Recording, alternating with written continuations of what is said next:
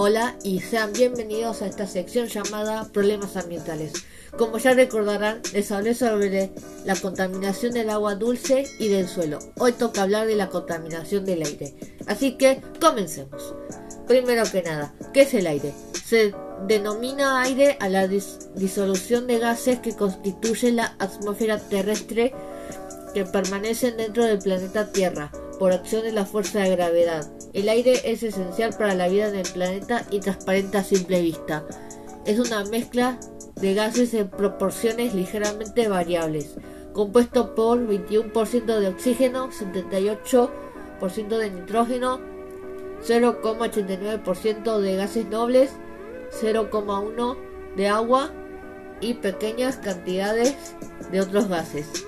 El aire también contiene una cantidad variable de vapor de agua, en promedio alrededor del 1% al nivel del mar y del 0.4% en toda la atmósfera.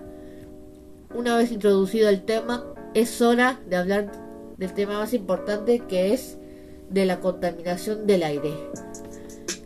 ¿Qué es la contaminación del aire? Desde que la revolución industrial inició en la segunda mitad del siglo XIX, los procesos de producción en las fábricas, el desarrollo del transporte y el uso de los combustibles han incrementado la concentración del dióxido de carbono en la atmósfera y otros gases que son muy perjudiciales para la salud, como los óxidos de azufre y los óxidos de nitrógeno.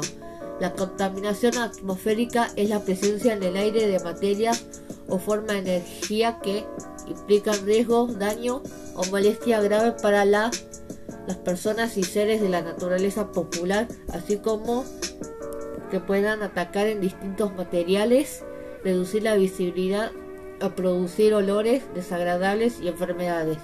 Consiste en la liberación de sustancias químicas y partículas en la atmósfera, alterando su composición y suponiendo un riesgo para la salud de las personas y de los demás seres vivos. Los gases contaminantes del aire más comunes son el monóxido de carbono, el dióxido de azufre, los clorofluorocarbonos y los óxidos de nitrógeno producidos por la industria y por los gases producidos en, la combustión de los vehículos. Los fotoquímicos como el óxido y el smog se aumentan en el aire por los óxidos del nitrógeno y hidrocarburos y reaccionan a la luz solar.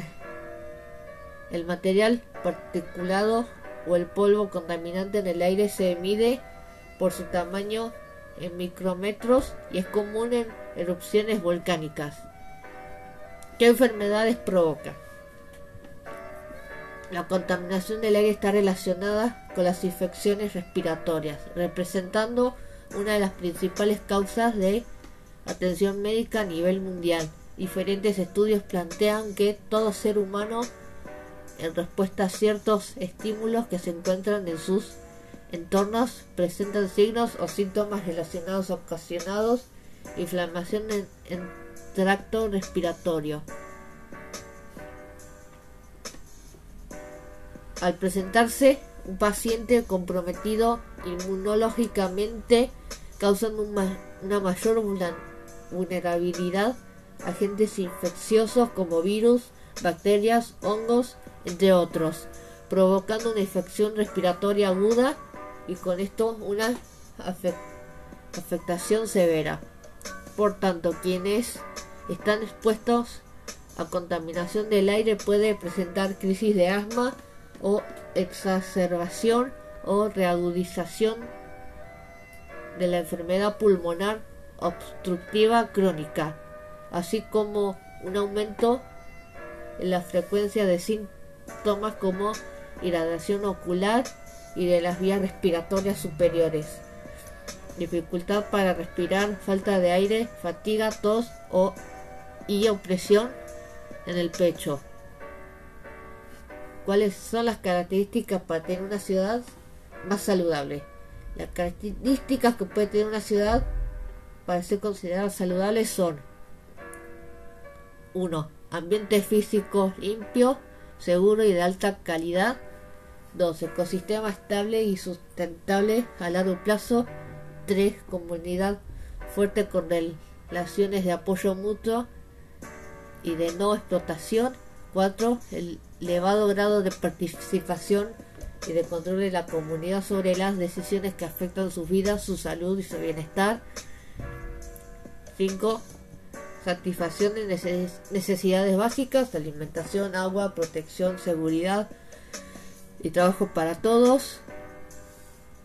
6. Acceso a diversidad de experiencias y recursos que posibiliten una amplia variedad de contacto, interacción y comunicación. 7. Economía diversificada, vital e innovadora.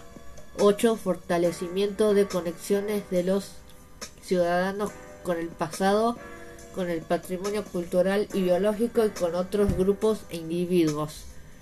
9. Un diseño de una ciudad que sea compatible con las características anteriores y las refuerce.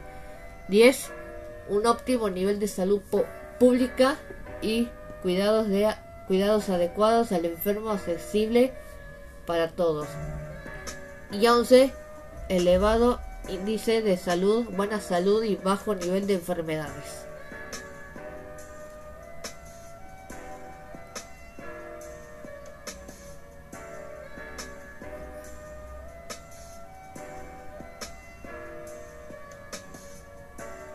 Y se preguntarán, ¿cómo es la calidad del aire en Buenos Aires? Según la ley 1356 del título Calidad Atmosférica, el artículo 1 dice, el objeto de la presente ley es la regulación en materia de preservación del recurso del aire y la prevención y control de la contaminación atmosférica que permitan orientar las políticas y planificaciones urbanas en salud y ejecución de acciones correctivas o de mitigación entre otras. Y el artículo 2 dice, la presente ley es de aplicación a todas las fuentes públicas o privadas capaces de producir contaminación atmosférica en el ámbito de las ciudades, la ciudad autónoma de Buenos Aires, propendiendo a la coordinación interjudicial e interinstitucional a lo atiende a su objeto sin perjuicio de lo establecido a la Ley Nacional 20.284.